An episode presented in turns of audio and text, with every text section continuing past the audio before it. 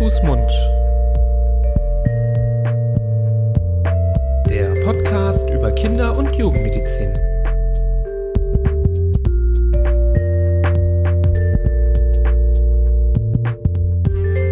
So, ihr Lieben, herzlich willkommen zu einer neuen Folge Hand, Fuß, Mund, eurem Podcast zur Kinder- und Jugendmedizin und wie fast immer an meiner Seite mein Kollege Florian. Hi. Hallo, ich komme mir vor, als würde ich aus der Ecke hüpfen oder aus der Torte. Ja, ich habe das jetzt nur gesagt, weil manchmal sind wir auch nur einander zugeschaltet oder es kam auch mal selten vor, dass du nicht dabei warst. Deswegen umso mehr freue ich mich, wenn du hier bist, zu einer weiteren spannenden Folge Hand, Fuß, Mund, dem Podcast, wo wir beide, Nipras Nami und Florian Barbour, Kinderärzte aus Düsseldorf über wichtige Themen der Kinder- und Jugendmedizin sprechen, über Themen, die ja zum Beispiel Symptome abdecken, aber auch Krankheitsbilder oder auch mal übergeordnete Themen behandeln. Und so geht es auch heute ja, aus meiner Sicht eher um ein übergeordnetes Thema. Ähm, wir, ver, äh, wir haben uns heute verschrieben dem Thema Blutabnahmen und das ist ja ein sehr leidiges Thema in der Kinder- und Jugendmedizin. Ich würde mal sagen, das gehört auch zu den Dingen, die Kinder- und Jugendärzte und Ärztinnen eher ungerne machen. Es gibt ja viele Dinge, wo wir sagen, ja, also dieser Aspekt an meinem Beruf macht mir total viel Spaß und das mache ich sehr, sehr gerne. Ähm, Blutabnahmen gehören da, glaube ich, nicht dazu. Bei den allermeisten oder vielleicht sogar bei allen, oder?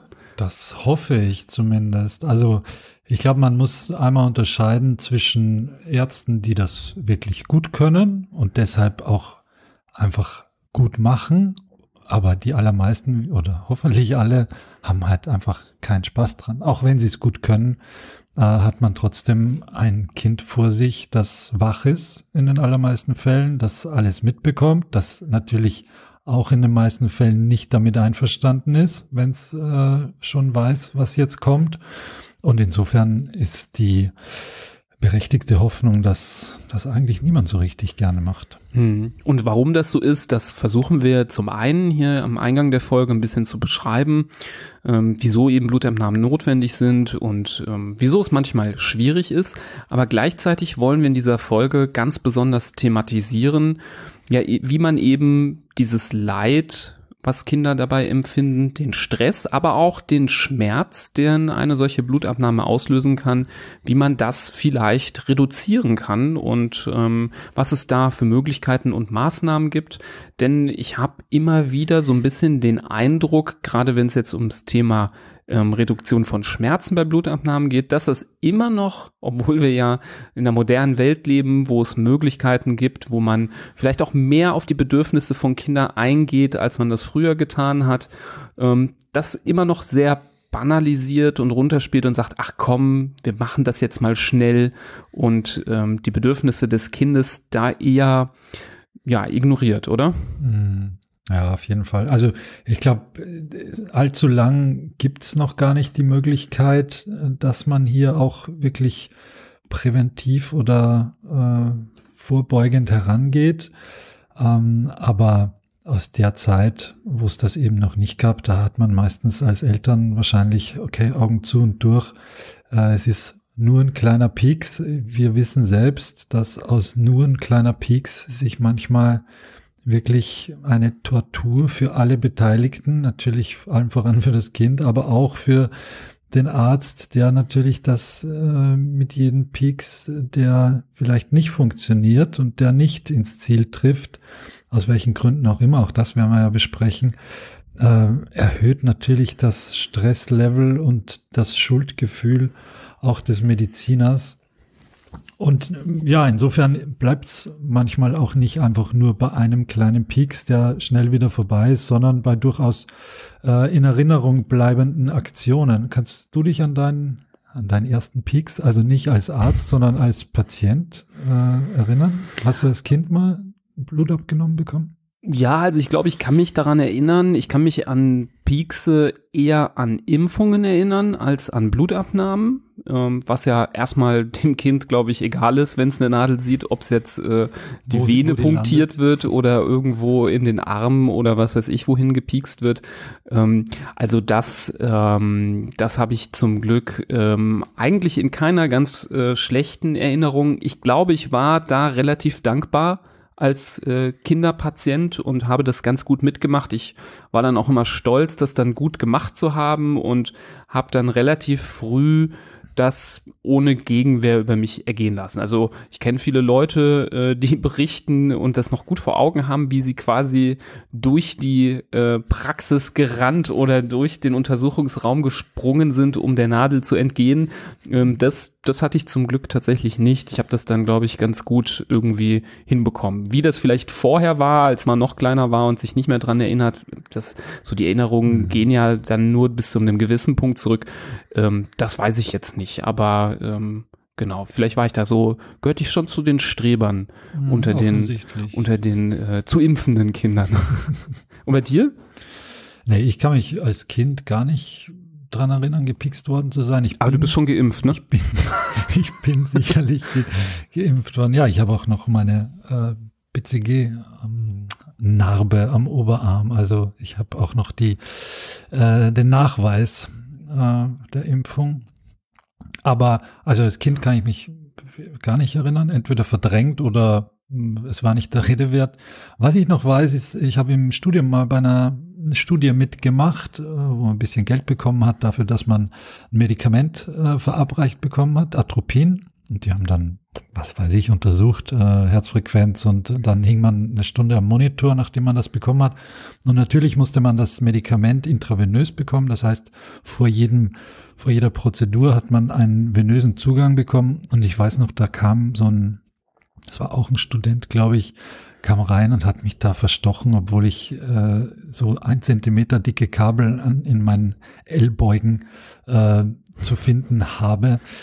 Also, und das, das habe ich dem bis heute nicht, bis heute nicht vergessen. Das ist echt so ein, da, daran sieht man, wie so eine Blutentnahme oder auch eine Fehl, äh, Nadel und eine schiefgegangene Blutentnahme, wie das einem in Erinnerung bleibt. Und ich meine, wir, wie viele Kinder haben wir in Betreuung, die nicht einmal einen Zugang bekommen oder eine Blutentnahme, sondern die wirklich einmal im Monat, alle zwei Wochen oder wie auch immer, immer wieder da gepikst werden. Mhm. Und das ist schon, schon Hammer. Ja, also ich will jetzt nicht sagen, dass es äh, nur notwendig ist, sich darüber Gedanken zu machen, wie man da das Leid reduziert, wenn es sehr häufig notwendig ist. Das sollte man immer tun aus meiner Sicht, auch wenn es nur einmal ist ähm, sobald es kein absoluter Notfall ist, wo man sofort reinstechen muss, sondern die Möglichkeit hat, das vielleicht zu planen oder sogar zu einem Termin für eine Blutabnahme kommt, kann man sich die Mühe schon machen. Aber gerade für die Patienten, für die Kinder, die da sehr, sehr häufig ran müssen, gerade da muss man irgendwie überlegen, wie man das äh, hinbekommt. Da sprechen wir auch drüber. Ähm, was sonst passieren kann. Vielleicht jetzt, um das ganze Thema nochmal so ein bisschen einzuleiten, erstmal die Frage, warum muss denn überhaupt manchmal ähm, Blut abgenommen werden? Das kann sich, denke ich, jeder relativ leicht auch erklären.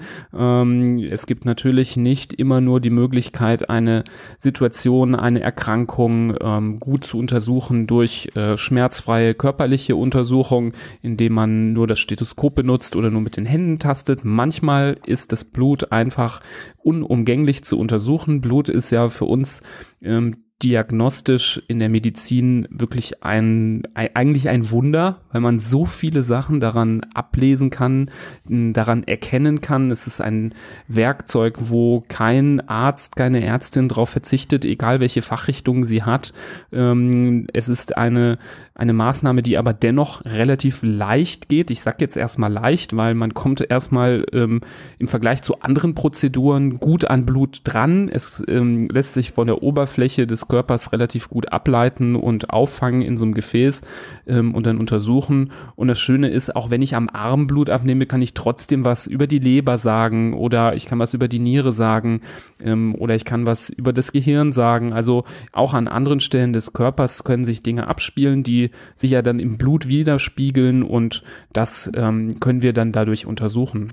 Was manchmal Eltern auch fragen ist, warum muss denn jetzt zum Beispiel mit so einer größeren Nadel gestochen werden. Vielleicht kennt der ein oder andere das auch aus der Kinderarztpraxis, dass es ja auch diese kapillären Blutentnahmen gibt. Das ist in den meisten Fällen ein Fingerpieks. Da gibt es solche ähm, automatisch auslösende Lanzetten, die man auf die Fingerbeere zum Beispiel hält, dann nur leicht drückt. So eine Nadel schießt einmal raus, ähm, piekst ganz kurz in den Finger. Das wird von vielen Kindern auch ähm, besser toleriert ähm, als zum Beispiel ja das klassische Abnehmen mit einer großen Nadel. Es kann auch ein bisschen damit zu tun haben, dass man das dann auch sieht und bei dieser automatisch auslösenden Lanzette sieht man eben die Nadel nicht. Vielleicht so ein bisschen aus den Augen, aus dem Sinn, aber dennoch ähm, vom Gefühl her ähm, kann das durchaus auch ein bisschen angenehmer sein. Diese Methode eignet sich zum einen aber nicht für alle ähm, Laboruntersuchungen. Es gibt manche Blutuntersuchungen, die verfälscht werden. Wenn man da an so einem Finger ein bisschen rumquetscht und das Blut rauspresst, dann können die Werte falsch sein und man kann dann keine Aussage darüber treffen, ein Beispiel ist dieser Kaliumwert, zum Beispiel ein Elektrolyt im Blut, den kann man in der Regel nicht verwerten aus so einem Fingerpieks. Den muss man in der Regel schon venös abnehmen. So gibt es auch ein paar andere Beispiele. Und für manche Untersuchungen braucht man echt größere Mengen Blut. Also auch das kann ein Faktor sein, der ähm, das Ganze dann verhindert, wenn man äh, dann mehrere Röhrchen voll machen muss und gewisse Labore sagen, auch für den Test brauchen wir zwei Milliliter Blut, bis man das durch Tropfen äh, äh, ähm, erreicht hat, ähm, muss man entweder äh, zehn verschiedene Finger anpieksen mit so einer Lanzette, was dann auch wieder äh, nicht sinnvoll ist und Leid verursacht, ähm, oder man muss stundenlang da an diesem Finger melken und das ist leider mit der ja, Realität nicht immer vereinbar. Hm. Und neben der Menge an Blut, die ich brauche, ist auch noch entscheidend, wie lange ich eigentlich diesen äh, Zugang zum Blutgefäß brauche. Wenn ich wirklich nur einen, eine Blutentnahme machen möchte und da ein paar Werte bestimmen muss, dann kann ich äh, so einen Einmalkatheter nehmen, so ein Butterfly zum Beispiel. Das ist eine äh, Metallnadel mit einem Plastikschlauch hinten dran und dann kann ich nachdem ich die Nadel in das Gefäß geschoben habe, hinten an den Schlauch die Röhrchen äh, halten, die mit, äh, aus, mit einem Vakuum ausgestattet sind und dann fließt das Blut automatisch in das Röhrchen und die befüllen sich. Wenn ich aber jetzt zum Beispiel äh, auch Medikamente im Anschluss geben möchte oder Infusion geben möchte oder vielleicht auch nochmal Blut abnehmen möchte in ein paar Stunden, dann sollte ich vorausschauend nicht so ein Einmalkatheter Butterfly verwenden, sondern gleich einen intravenösen Verweilkatheter legen, einen peripheren Verweilkatheter. Ähm, das ist auch eine Metallnadel, die aber mit von einem Plastikschlauch umschlossen ist.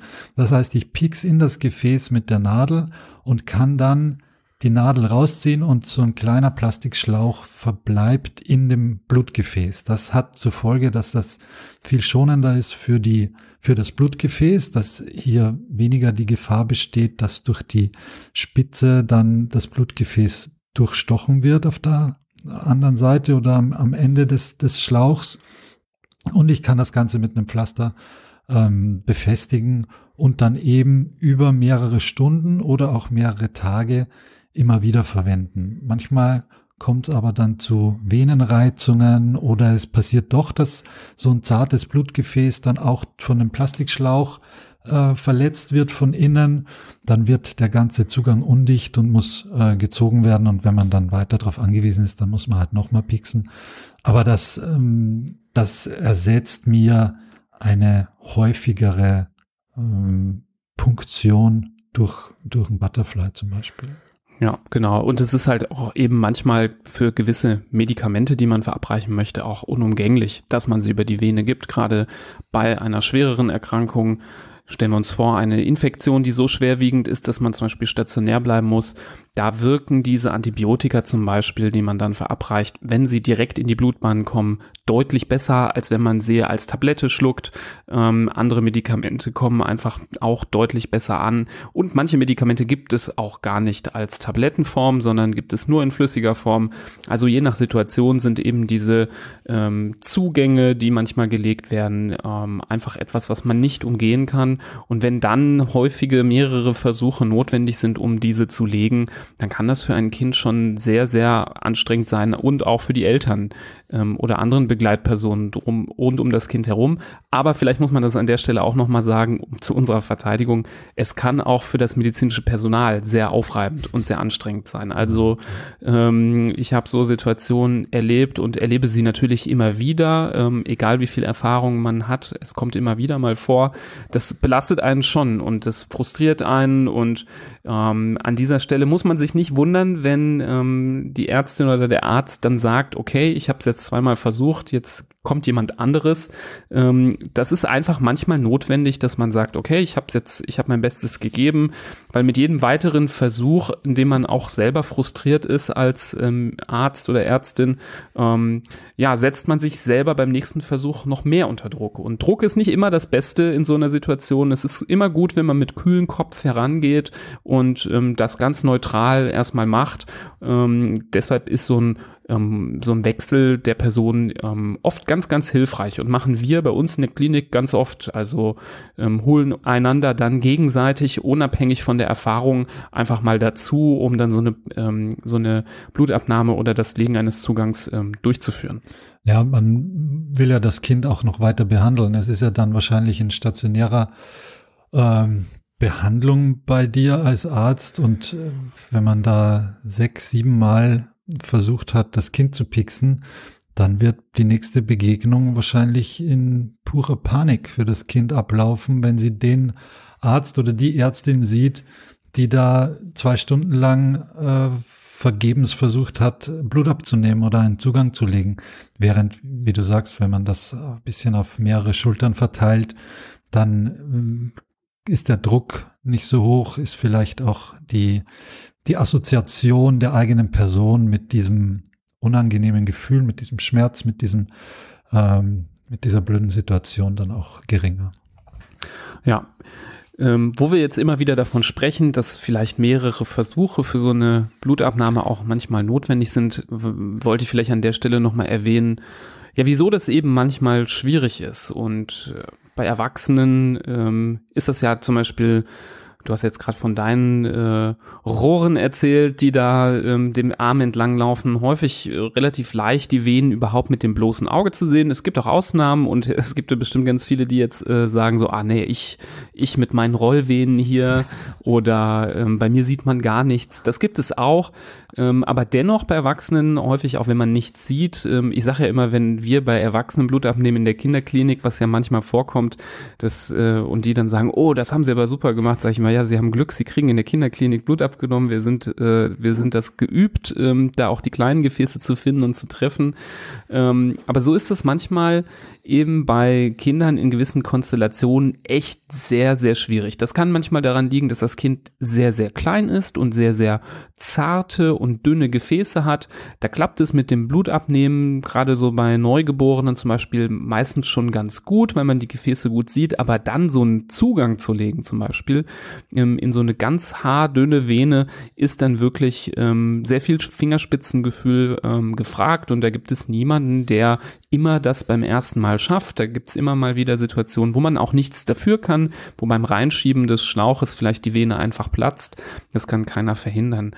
Was auch erschwerend dazu kommt, gerade so dieses Alter zwischen ein und zwei Jahren, ähm, wenn dann noch da ordentlich Babyspeck ähm, da ist und die Kinder aber größer werden, dann ähm, entstehen manchmal so ganz gute Polster zum Beispiel auf den Handrücken, ähm, die man da zwar ja so ganz nett mal reindrücken kann, aber da was sehen oder fühlen ist da gar nicht mal so einfach möglich.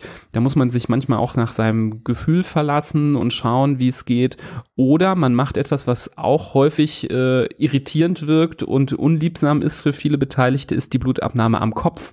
Und ähm, diese ist aber, wo wir hier jetzt von Leid reduzieren und ähm, Schmerzen reduzieren sprechen, oft dennoch der bessere Weg. Ähm, für viele Eltern ist das, ja, sagen wir mal, sehr erschreckend. Ähm, keiner guckt seinem Kind äh, gerne dabei zu, wie es Blut abgenommen bekommt. Und wenn dann auch noch die Nadel irgendwo am Kopf, im Bereich der Stirn oder im Bereich, ähm, ja, zum Beispiel ähm, hinterm Ohr oder an der Schläfe irgendwo eine Nadel eingeführt wird, das ist natürlich überhaupt nicht schön anzusehen. Aber gerade wenn die Kinder noch sehr, sehr klein sind, sind die größten Venen am Körper tatsächlich eben am Kopf zu finden. Und ähm, da kann es sein, dass man an den Händen und Füßen, äh, wo wir es ja auch manchmal machen müssen, zwei, dreimal vielleicht versuchen muss, bis es klappt. Ähm, da wäre man mit einem Versuch am Kopf schon längst fertig gewesen, zum Beispiel.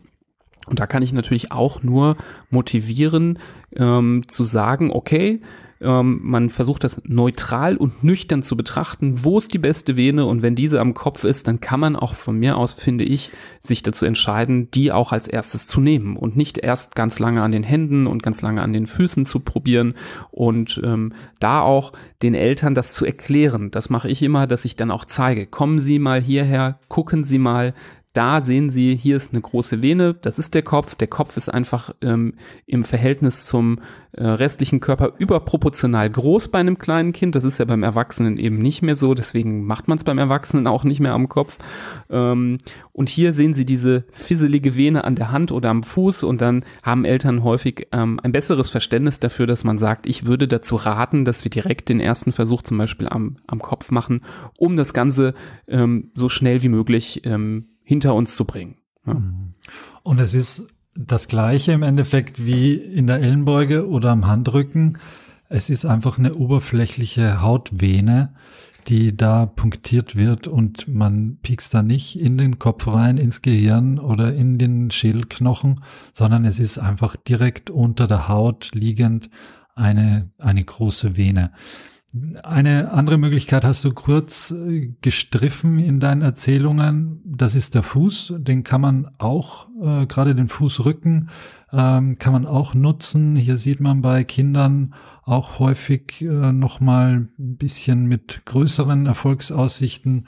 Eine Vene ist natürlich bei Kindern, die schon laufen, gerade bei so ähm, zwei, drei, vierjährigen auch nicht ideal, wenn die dann kaum zu bändigen sind und der Fuß noch, also für eine Blutentnahme ist so, ist kein Problem, weil die, die Nadel kommt ja wieder raus, aber ein liegender Zugang ist dann natürlich auch doof, wenn die Kinder nicht mehr laufen können und man es ihnen aber auch nicht natürlich erklären kann, dass da jetzt ein kleiner Schlauch im Fuß ist und dass deswegen ähm, da ein dicker Verband drumrum ist. Also man muss das einfach je nach Alter und Gegebenheiten auch so ein bisschen äh, darauf abstimmen. Auch die Vene am Kopf ist ja natürlich nur in einer bestimmten Altersphase äh, sinnvoll und möglich. Ich kann jetzt nicht bei einem Achtjährigen in den Kopf einen Zugang legen, aber bei einem, ähm, bei einem Säugling beispielsweise ist das, wie du schon gesagt hast, wirklich eine, eigentlich eine gute Alternative. Ja, da gibt's dann häufig mal diesen berühmten Turban, den man dann umgelegt bekommt um den Kopf oder dann ähm, gibt es auch diesen Schlauchverband, den man so zurechtschnibbeln kann. Da gibt's verschiedene Techniken, die Krankenschwestern äh, bei uns in der Klinik haben, da äh, sind da ganz fit darin, den so zurechtzuschneiden, dass man da so, ein, so, ein, so, ein, so eine Art schönen Helm äh, zurecht bastelt daraus, sodass der Zugang da auch sicher liegt. Deswegen hier schon mal Take-Home-Message Nummer eins keine Sorge haben vor Zugängen oder Blutabnahmen am Kopf, denn sie sind häufig ähm, die bessere Wahl ähm, wenn man das so abwägt. Ein Punkt, den ich noch nennen wollte, der natürlich auch das Blutabnehmen bei Kindern erschweren kann, ähm, kommt natürlich auch selten mal bei Erwachsenen vor, aber bei Kindern natürlich deutlich häufiger. Das ist die Gegenwehr. Also ähm, je jünger das Kind ist, desto seltener kriegen wir da ähm, so völlig entspannt den Arm hingehalten und ähm, dann geduldiges Abwarten, während man da die, ähm, den Zugang legt. Gerade bei Kindern, die diese Erfahrung nicht das erste Mal machen, ähm, ist die Gegenwehr ähm, ganz häufig sehr früh dann da, schon während man ähm, das Zimmer betritt oder zumindest spätestens dann, wenn man diesen Stauschlauch um den Arm bindet. Ähm, ich finde es immer spannend bei Kindern zu beobachten, ähm, wo man richtig merkt, das haben die noch nicht erlebt oder kennen das nicht, weil die dann ja, dann da sehr, sehr treu einen anschauen und da so interessiert gucken und dann völlig entsetzt sind, was man da gerade tut, dass man da mit der Nadel reinpiekst. Also diese Gesichtsausdrücke, ähm, die brechen mir immer so ein bisschen das Herz. Irgendwie sind sie aber auch äh, dann, ähm, ja, dieser Blick, dann also viele Eltern lachen in dem Moment dann tatsächlich auch, weil sie sagen, oh, damit hat er jetzt nicht gerechnet oder sie. Ähm, das Schöne ist, das wird er auch ganz schnell wieder verziehen und ähm, dem meisten kann man beim Rausgehen schon wieder ein Lächeln abgewinnen, aber es ist trotzdem ein merklicher Unterschied und ja, das Alter ist natürlich nicht nur ausschlaggebend. Wir haben auch oder habe auch schon selber ähm, ältere Jugendliche erlebt, die sich mit Händen und Füßen gewehrt haben. Das ist dann wirklich dann schon auch sehr, sehr schlimm, wenn man dann ähm, da irgendwie gegen ankämpfen muss. Ähm, was hilft, muss man schon auch sagen, ist auch eine Take-Home-Message und ein Appell vor allem auch an ärztliche Kolleginnen und Kollegen, ist die Zeit, wenn man sie sich nehmen kann. Ich habe die Erfahrung gemacht, wenn man mal zu einem Kind sagt, okay, ich gehe noch mal raus, spreche noch mal mit Mama darüber, dann komme ich gleich noch mal wieder, dass das zum Beispiel hilft oder auch, dass man selber mit dem Kind lange redet ähm, und dann so die Einzelheiten durchgeht. Aber das ist nicht immer in jeder Situation möglich. Und leider Gottes führt das immer wieder dazu, dass das Kind dann festgehalten werden muss. Und da kann man sich schon vom Hören vorstellen, dass das schrecklich ist. Aber auch aus eigener Erfahrung kann ich sagen, dass das nie, nie schön ist und eben umso länger das dauert, aber auch umso älter das Kind ist, das festgehalten wird, ähm, umso schrecklicher finde ich das. Also ähm, bei ganz kleinen Kindern ist es häufig nicht vermeidbar, dass man da zumindest ein bisschen das Ärmchen halten muss, während die Eltern es auf der anderen Seite versuchen zu kuscheln. Ähm, aber bei großen Kindern kann das wirklich eine Aufgabe sein, für die mehrere Personen notwendig sind, wo ich aber auch in manchen Situationen gesagt habe, nee, also das das mache ich jetzt auch nicht mehr. Also klar, in der Notfallsituation geht's nicht anders, aber in anderen Situationen haben wir das auch schon mal abgebrochen und gesagt, das grenzt für mich jetzt ähm, an etwas, was man nicht tun sollte. Das Maß an ähm, Festhalten, das ist jetzt hier nicht mehr angemessen. Es kommt zum Glück sehr, sehr selten vor und ähm, ist etwas, was ich schon als Rarität bezeichnen würde, aber leider ist es immer wieder vorgekommen in seltenen, aber regelmäßigen Abständen. Mhm. Ja, und je nach Gewichtsklasse des Patienten oder der Patientin ist es dann einfach auch nicht mehr möglich. Dann steht man vielleicht mit vier Leuten an der, an der Liege und versucht das Kind da oder den Jugendlichen festzuhalten, um da in, genau in das Gefäß reinzutreffen.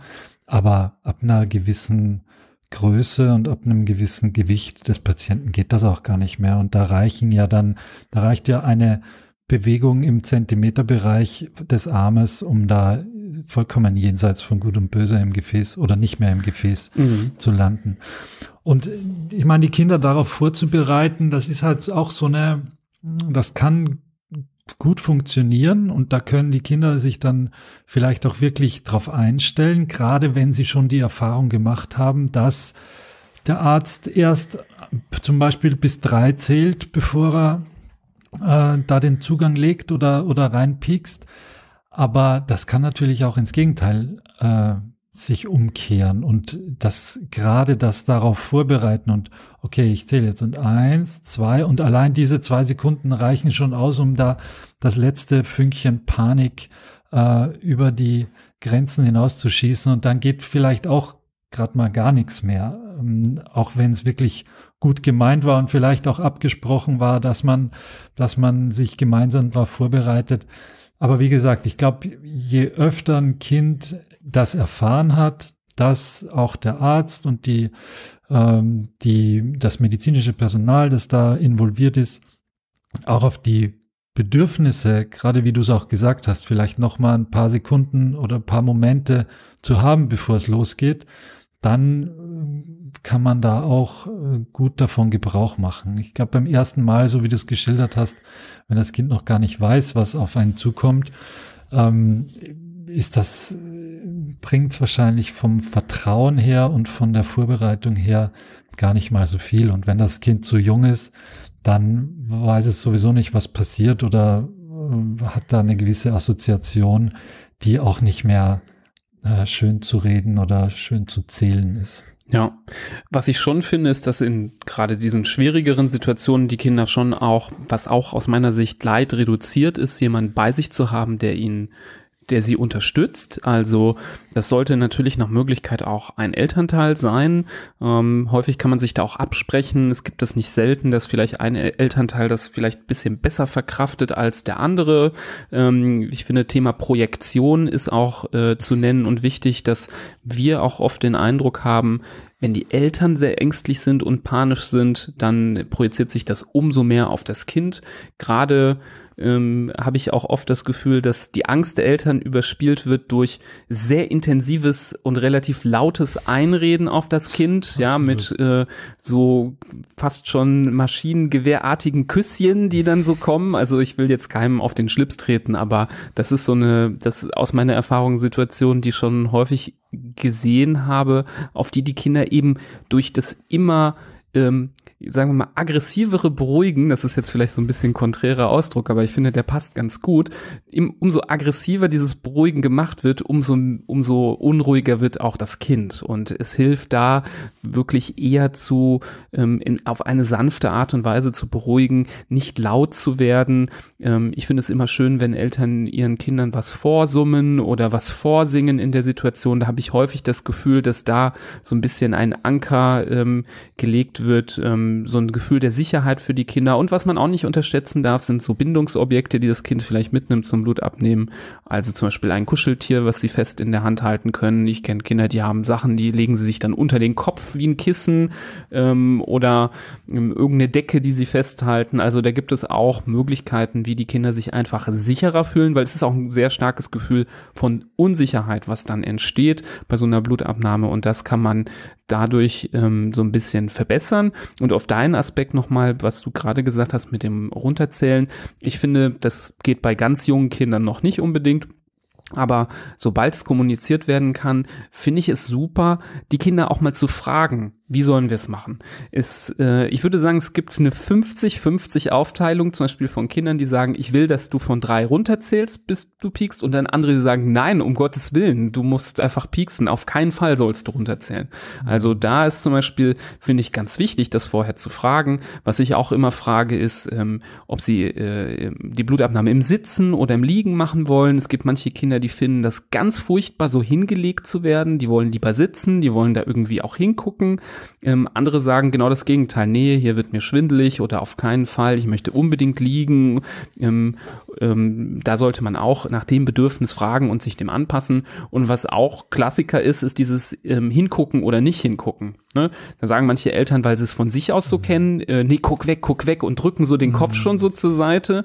Ähm, aber das Kind möchte unbedingt äh, gucken und hat eher ein Gefühl von Angst, wenn es nicht mitbekommt, was da gerade passiert. Und ich habe sogar eine Patientin, die zuletzt von mir wollte, dass äh, sie die Nadel berührt. Also natürlich nicht die Nadel schon ausgepackt mit der Spitze, aber die war dann noch eingepackt, da war dann noch so ein Sicherheits, ähm, Sicherheitsplastik drumherum und dann wollte sie die einmal so mit dem Zeigefinger Zeigefinger antippen und danach kann man natürlich dann diese Kappe entfernen ähm, und das habe ich sie dann auch machen lassen und danach hat es deutlich besser geklappt. Also ich glaube, sie wollte mal sehen, dass das eigentlich nur so ein kleines Teil ist und eben nicht diese horrorhafte Riesennadel, die man vielleicht erwartet hat. Ähm, also da auch, finde ich, auch eine wichtige Take-Home-Message, auch sowohl an Eltern als auch an äh, vielleicht junge Kolleginnen und Kollegen, die zuhören, unbedingt nach diesen Bedürfnissen fragen und auf diese Bedürfnisse versuchen einzugehen, so gut es geht.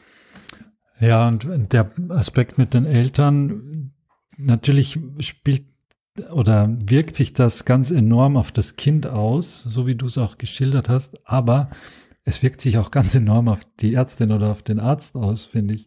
Also wenn man hier einen Elternteil daneben hat, wo man merkt, erstens äh, wird dem Kind schon so ein bisschen indirekt eingeredet, ja, das wird jetzt ganz schlimm und das tut jetzt weh und guck mal weg und und wenn man merkt, dass dieses Vertrauen auch nicht da ist und eben nicht, wie du es geschildert hast, man das ruhig das Kind begleitet dabei und einfach da ist und, und, und Sicherheit gibt, dann, also nicht, dass ich jetzt die, die Verantwortung abgeben möchte als der Arzt, der, der im Endeffekt für diesen, für diese Prozedur dann zuständig und verantwortlich ist, aber es hat schon enorme Übertragungskraft auch auf den, auf den Mediziner und auf die Medizinerin, die sich da natürlich auch wo der Druck steigt, steigt, steigt mit jeder mit jeder Misstrauensbekundung und mit jedem Unwohlsein, das da von den Eltern auch kommt. Mhm. Das darf man natürlich auch nicht vergessen, aber im Endeffekt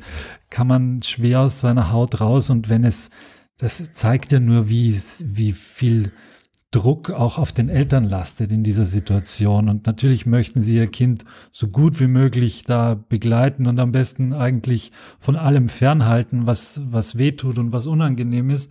Aber es muss halt in dem Moment sein und dann ist es manchmal auch so ein bisschen hilflose, ähm, ja, nicht so nicht so hilfreich. Ja. ja, also man darf nicht vergessen, dass äh, Kinderärztinnen und Ärzte auch nur Menschen sind und ähm, auch mal nervös sein dürfen und eben das, wie sich die Eltern verhalten, ähm, durchaus diese Nervosität ähm, fördern kann. Und je erfahrener man ist, umso länger dauert das, bis man vielleicht ja so unruhig selber wird und nervöser wird. Also ich würde mal sagen, der junge Anfänger in seiner zweiten Woche, ähm, der ist schon direkt von Anfang an nervös und braucht gar keinen, der braucht, muss erstmal von den Eltern mitberuhigt werden, manchmal von den Patienten sogar. ähm, aber sagen wir mal, den, den, der, der alte Hase, der schon ein paar Jahre auf dem Buckel hat, der verträgt das natürlich auch und kann das ganz gut abfedern. Aber auch da kann ähm, und würde ich sagen, erlebe ich das auch immer wieder selbst selber mal Nervosität entstehen, wenn Eltern da sehr, sehr fordernd sind. Ich habe schon mal so Sätze gehört, wie ähm, sie haben genau einen Versuch. Mhm. Und dann denke ich mir schon, ja, no pressure. Was, wohin soll das führen? Also wie soll ich jetzt besser performen, mhm. ähm, wenn ich weiß, ich habe nur einen Versuch? Man kann, stelle sich vor, also bei welcher anderen Sache im Leben ähm, wird man dann weniger nervös, wenn man weiß, man hat nur einen Versuch. Also damit ähm, setzt man so einen Druck aus, dass ähm, damit hilft man keinem, nicht sich, ähm, seinem Kind auch nicht. Ähm, gut, dem Arzt muss man nicht helfen, der muss da durch, äh, das ist dann so. Aber ähm, Leid vom Kind reduzieren tut man nicht, indem man ähm, das medizinische Personal unter Druck setzt und sagt, ähm, man soll das jetzt äh, schnell hinter sich bringen. Und auch nicht, wenn man, habe ich auch schon erlebt, dass Elternteil Nummer zwei quasi über meine Schulter. Ich konnte dann quasi schon das Atmen hören auf der einen Seite, mir auf die Finger geguckt hat, wie ich das mache. Ähm, auch das ist extrem unangenehm und sollte man vermeiden.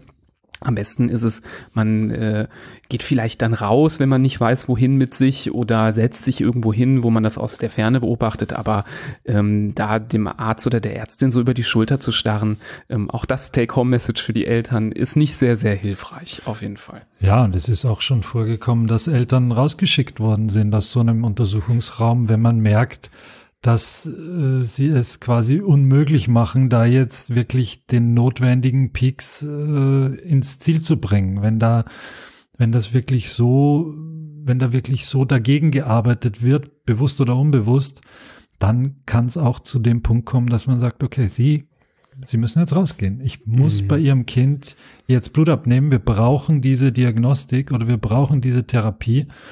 Und so wird das nicht klappen und deshalb gehen Sie jetzt bitte raus. Ja, in seltenen Fällen ist das auf jeden Fall der Weg. Ähm, eben wenn Eltern das nicht schaffen, dann sollte man so selbst reflektiert sein, dass man eben dann den Weg nach draußen vielleicht äh, macht. Auch wenn das für das Kind nicht die Idealsituation ist, da die Bindungsperson nicht bei sich zu haben, ähm, kann das in manchen seltenen Situationen sehr hilfreich sein.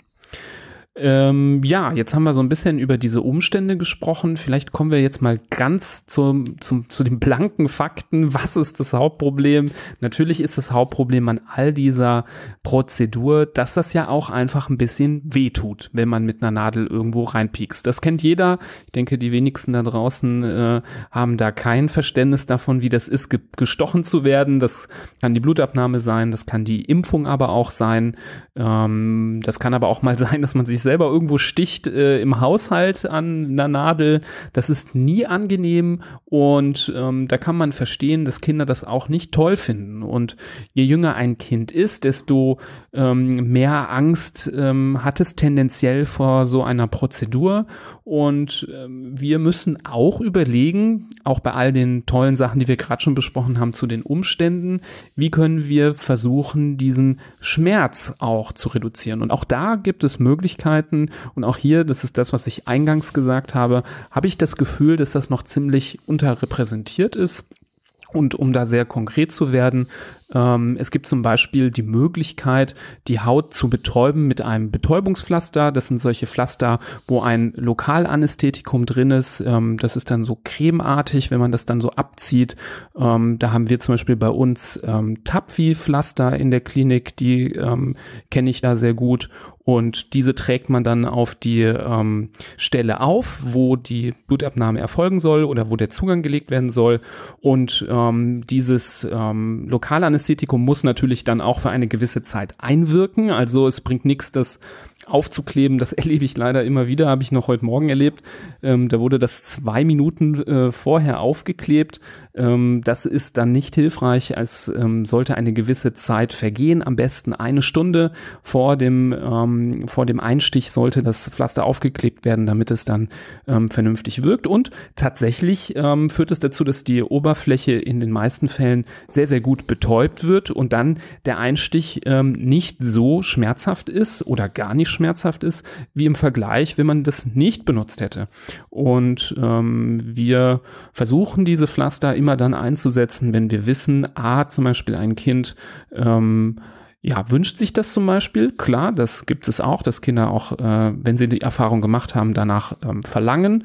Ähm, ich versuche es immer einzusetzen, wenn es eine geplante Blutabnahme zum Beispiel ist, wenn es ganz klar ist, ähm, das Kind kommt und ich weiß schon von, vom, vom Termin vorher zum Beispiel, das Kind kommt extra zu dieser Blutabnahme zu uns, dann ähm, verschreibe ich so ein Pflaster oder gebe eins mit, ähm, dass es aufgetragen wird.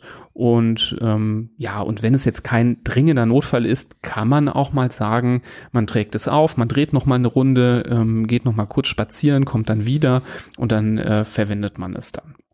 Ich denke, es gibt aus meiner Sicht wenig Gründe, es eben nicht zu tun. Natürlich ist das nicht das Allheilmittel.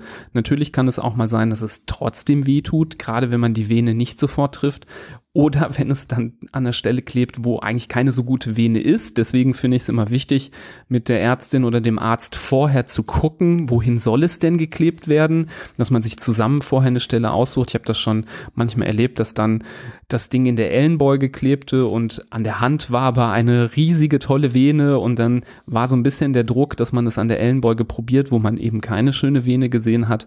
Deswegen also bevor man es aufklebt, sich gute Gedanken machen, wohin man das tut.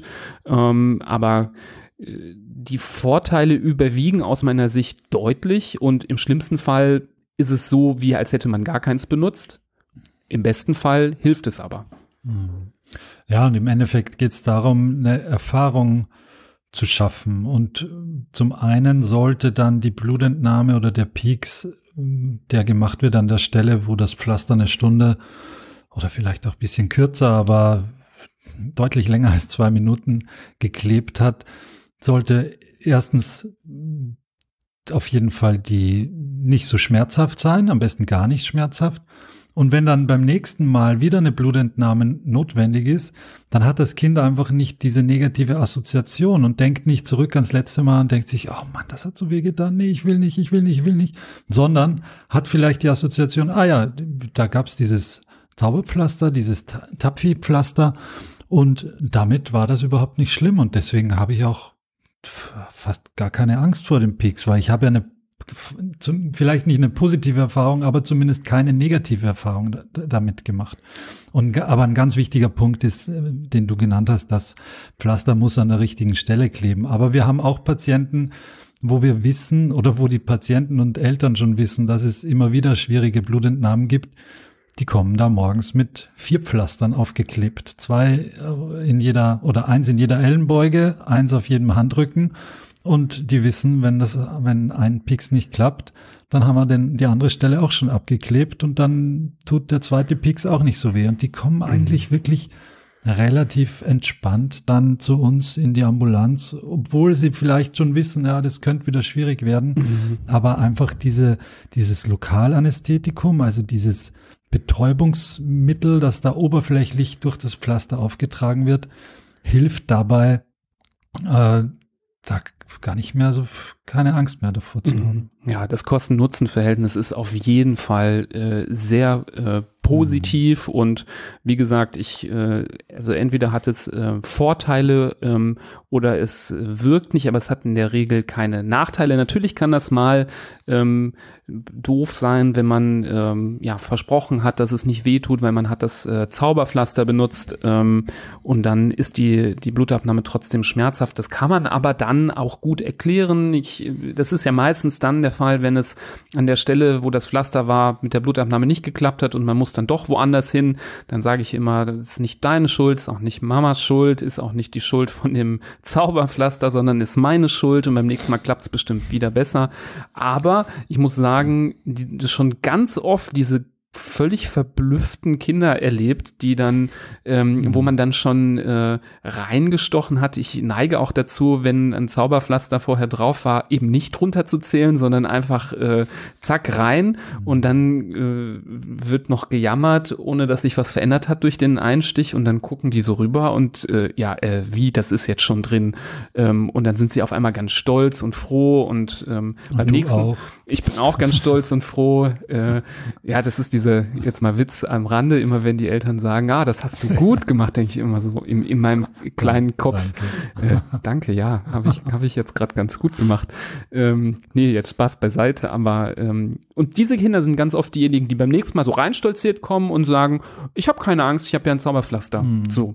Und das finde ich ist was Schönes und ähm, das sollte aus meiner Sicht mehr eingesetzt werden im Alltag. Ich sehe das immer noch viel zu selten, finde ich. Also ähm, wie viele man darüber aufklärt überhaupt, äh, dass es sowas gibt. Also es ist immer noch nicht so allgemein bekannt. Deswegen freue ich mich hier in der Folge auch mal so ein bisschen Awareness dafür zu schaffen. Ähm, und ich finde das völlig legitim, das auch einzufordern als Eltern und zu sagen, also für eine geplante Blutabnahme hätte ich das gerne, dass wir das verschrieben bekommen, dass wir uns das in der Apotheke kaufen und dass wir das damit vorbereiten und das ähm, einmal ausprobieren. Ähm, auf der anderen Seite ist es mir aber wichtig an der Stelle auch zu sagen, dass das nicht immer möglich ist und dass es manchmal notfällige Blutabnahmen gibt, um die man nicht drum herum kommt, die sofort gemacht werden müssen und wo man keine Stunde Zeit hat, um die Wirkung eines Zauberpflasters abzuwarten.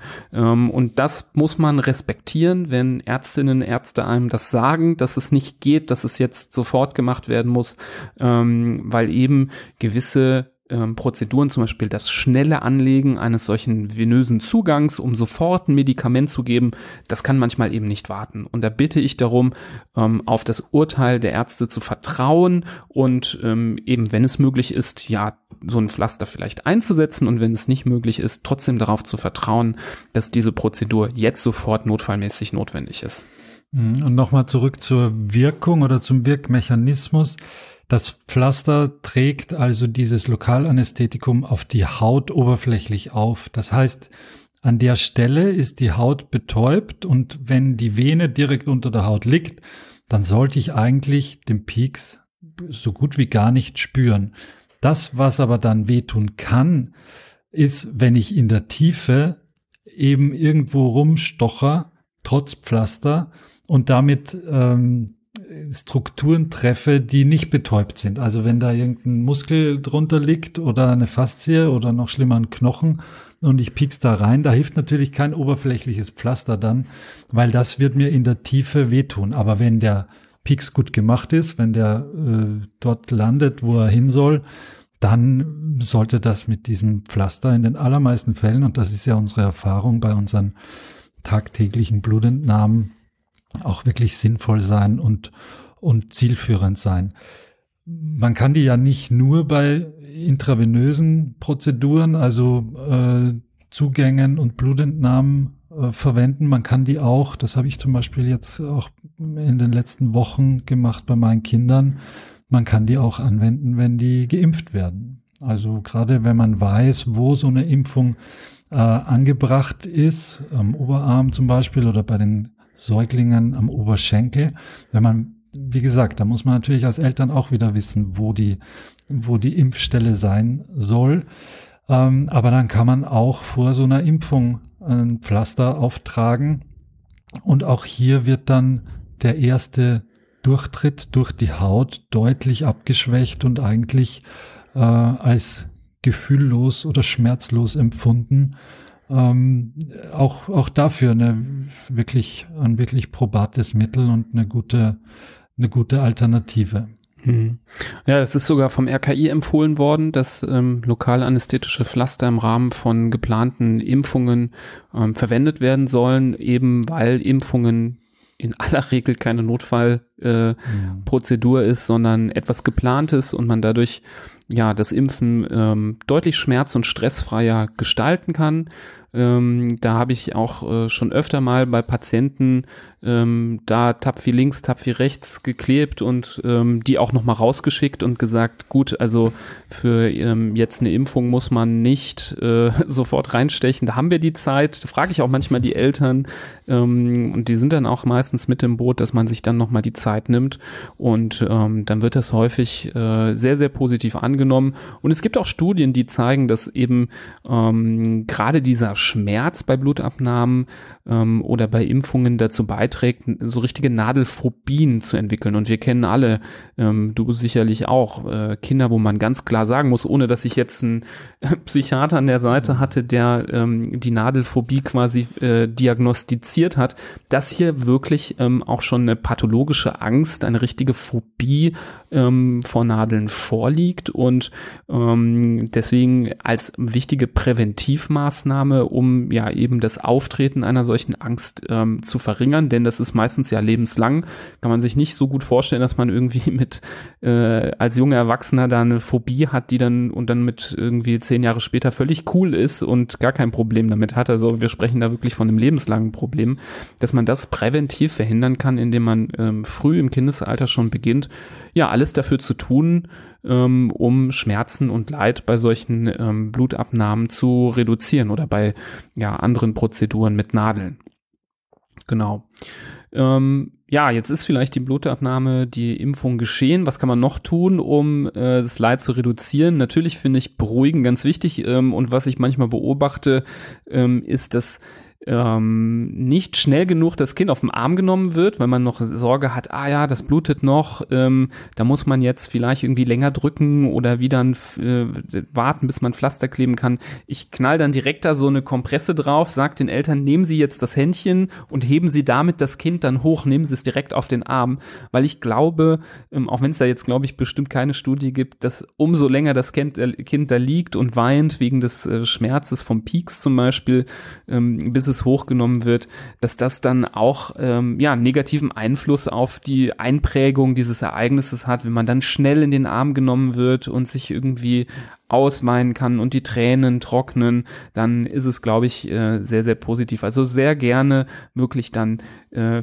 Daumen drauf ähm, auf diesen Tupfer, der die, äh, der die Blutung stoppt und dann das Kind hochheben und auf den Arm nehmen und beruhigen. Das finde ich sehr, sehr wichtig.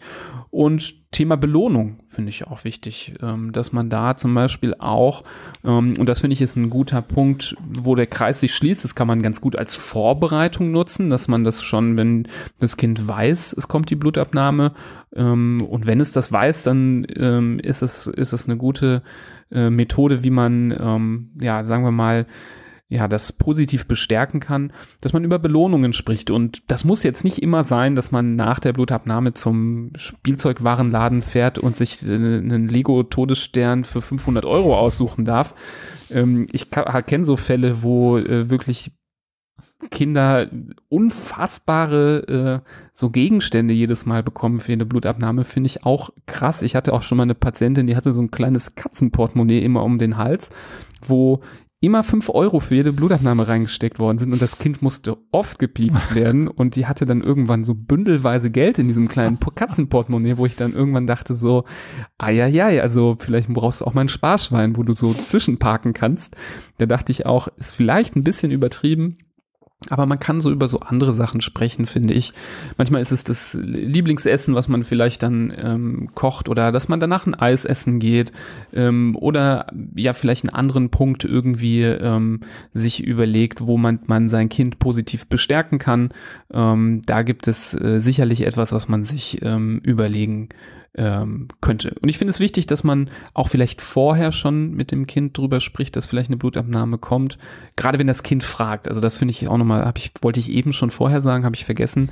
Ähm, nicht lügen. Also nicht dem Kind sagen, nein, nein, es wird nichts gemacht. Ich kenne das, ich habe sowas auch schon öfter erlebt. Dann kommt das Kind rein und sagt so, nein, ich will nicht gepikst werden. Und dann sagen die Eltern, nee, nee, passiert nichts. Und ich stehe dann da schon so mit den Handschuhen und die, diese Schale mit der Nadel drin und denke mir so, ja, was soll ich jetzt sagen? Also jetzt kann ich ja jetzt nur noch äh, dich äh, schwerst enttäuschen. Also Lügen finde ich sollte man ähm, auf keinen Fall, wenn ein Kind fragt, äh, wird denn heute Blut abgenommen, werde ich noch mal gepiekst, dann sollte man darauf ehrlich antworten. Das finde ich ähm, ist nur fair ähm, dem Kind gegenüber, weil wenn dann ähm, man gesagt hat, es passiert nichts und dann passiert was, dann ist es ja auch für ein vertrauensvolles Verhältnis mhm. nicht unbedingt ähm, das Beste. Ja, und das gleiche gilt auch für die Versuchsanzahl. Also es passiert auch immer wieder, dass man äh, sich alles zurechtlegt und loslegt und den Versuch startet und die Eltern sagen dann, ja, es gibt nur ein Pix. Es versprochen ist nur, nur ein Pix. Und dann funktioniert es nicht, wie es halt, haben wir ja anfangs aus, ausgiebigst geschildert, dass es diverse Gründe gibt, warum es mal nicht klappen kann.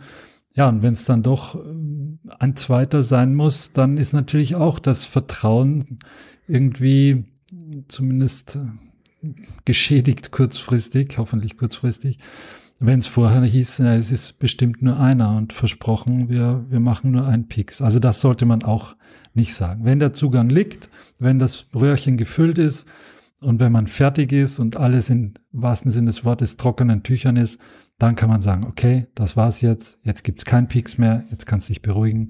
Mhm. Ähm, da, da, dann ist der Zeitpunkt dafür gekommen, mhm. aber, aber nicht vorher. Und ganz wichtig, was du gesagt hast, will ich nochmal unterstreichen, das mit den Belohnungen einfach vorher schon besprechen. Du hast es schon gesagt, aber auch das ist bei uns eigentlich Routine und ganz, also ich meine jetzt in, in meiner Familie äh, Routine, dass wenn ein Peaks ansteht und wenn das gemacht werden muss, dass wir vorher schon sagen, okay, und danach passiert das und das. Und das macht es wirklich deutlich leichter für die Kinder, das auch zu akzeptieren und zu sagen, okay, Mist, jetzt steht das bevor, aber ich habe ja gerade gehört, danach äh, machen wir dafür das und das und das. Mhm macht's wirklich besser. Ja, und dann bitte auf keinen Fall die Belohnung streichen, wenn es jetzt irgendwie viel Trara gab, ist vielleicht auch gar nicht das Beste.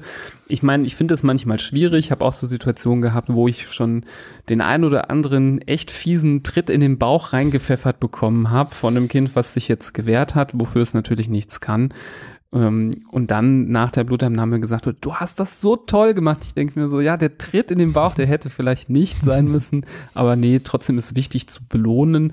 Ähm, aber ähm, auf keinen Fall sollte man dann sagen, nee, also du hast das jetzt hier nicht so so äh, militärisch adrett gemacht und hast dich gewehrt. Ähm, jetzt streichen wir die Belohnung wieder, wenn man sie vorher versprochen hat. Mhm. Das kann auch das Vertrauen ähm, tatsächlich äh, beschädigen, sollte man nicht tun. Ähm, und mit Sicherheit wird das dann mit der Zeit, wenn man die ja, ähm, Tipps, die wir heute auch hier gegeben haben, die Take-Home-Messages, die wir zwischendurch immer wieder eingestreut haben, wenn man die beherzigt, dann wird das mit der Zeit besser und das kann ich auch aus eigener Erfahrung sagen und du sicherlich auch, dass das definitiv etwas ist, was über die Zeit bei den aller, aller, allermeisten Kinder deutlich, deutlich ähm, besser wird. Entweder ist es zum Glück nur so selten notwendig, dass man jedes Mal sich schon ein bisschen ins Zeug legen muss.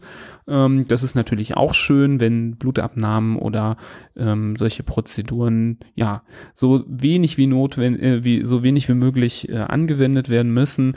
Und wenn sie häufiger notwendig sind, ähm, dann ist aus meiner Erfahrung es besonders ähm, gut, wenn ähm, man sich die Zeit nimmt und äh, da sich Gedanken macht, wie man das verbessern kann, weil das dann mit der Zeit oft ähm, in den allermeisten Fällen besser wird. Aber ich sehe, finde ich, aus der eigenen Erfahrung viel Luft nach oben noch an manchen Aspekten.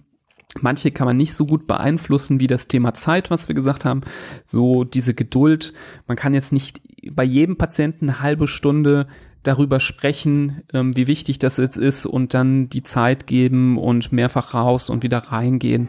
Das kann äh, man nicht schaffen, ähm, wenn man so durch den Arbeitstag durchkommen möchte. Andere Punkte, finde ich, sind aber relativ einfach umzusetzen, wie ja, den ähm, Gebrauch von betäubenden Pflastern zum Beispiel bei geplanten Prozeduren wie Blutabnahmen oder Impfungen. Ähm, da sollte man vermehrt darauf achten. Auch hier der Appell äh, auch an ähm, Kolleginnen und Kollegen, da vielleicht auch mehr darauf zu achten, ähm, diesem, dieser Maßnahme auch eine Chance zu geben und davon zu profitieren. Denn ich glaube, das werden dann die meisten berichten, die es mal ausprobieren, dass es nur Vorteile hat, ähm, wenn man da den Versuch einer Betäubung ähm, macht. Ja, Florian, von deiner Seite aus sehe ich äh, ein zustimmendes Nicken. Jawohl. Das äh, signalisiert mir, dass du wahrscheinlich so wie ich denkst, dass wir das Thema jetzt sehr, sehr gut und umfänglich besprochen haben. Und zwar das ist sehr wichtig, darüber heute auch mal zu sprechen, da das wirklich ähm, ja so ein zentrales Thema eben in der Kinder- und Jugendmedizin ist. Ähm, da kommen die wenigsten im Leben dran vorbei, um solche Blutabnahmen, um Impfungen. Im besten Fall äh, kommt keiner vorbei. Das gehört ähm, zum ähm, Alltag äh, hoffentlich jeden äh, Kindes irgendwo auch mal dazu, dass eine Impfung auch mal gemacht wird. Und hier mit den Tipps, ähm, Schmerz und Leid ähm, bei Blutabnahmen und Impfungen zu reduzieren, ähm, schicken wir euch jetzt quasi in den äh, Podcast Feierabend und äh, hoffen, dass ihr hier was mitnehmen konntet. Und wir würden uns freuen, wenn ihr die Folge auch teilt mit anderen Eltern, aber auch vielleicht mit anderen, die davon profitieren, vielleicht auch anderen Kinderärzten, die vielleicht hier zuhören.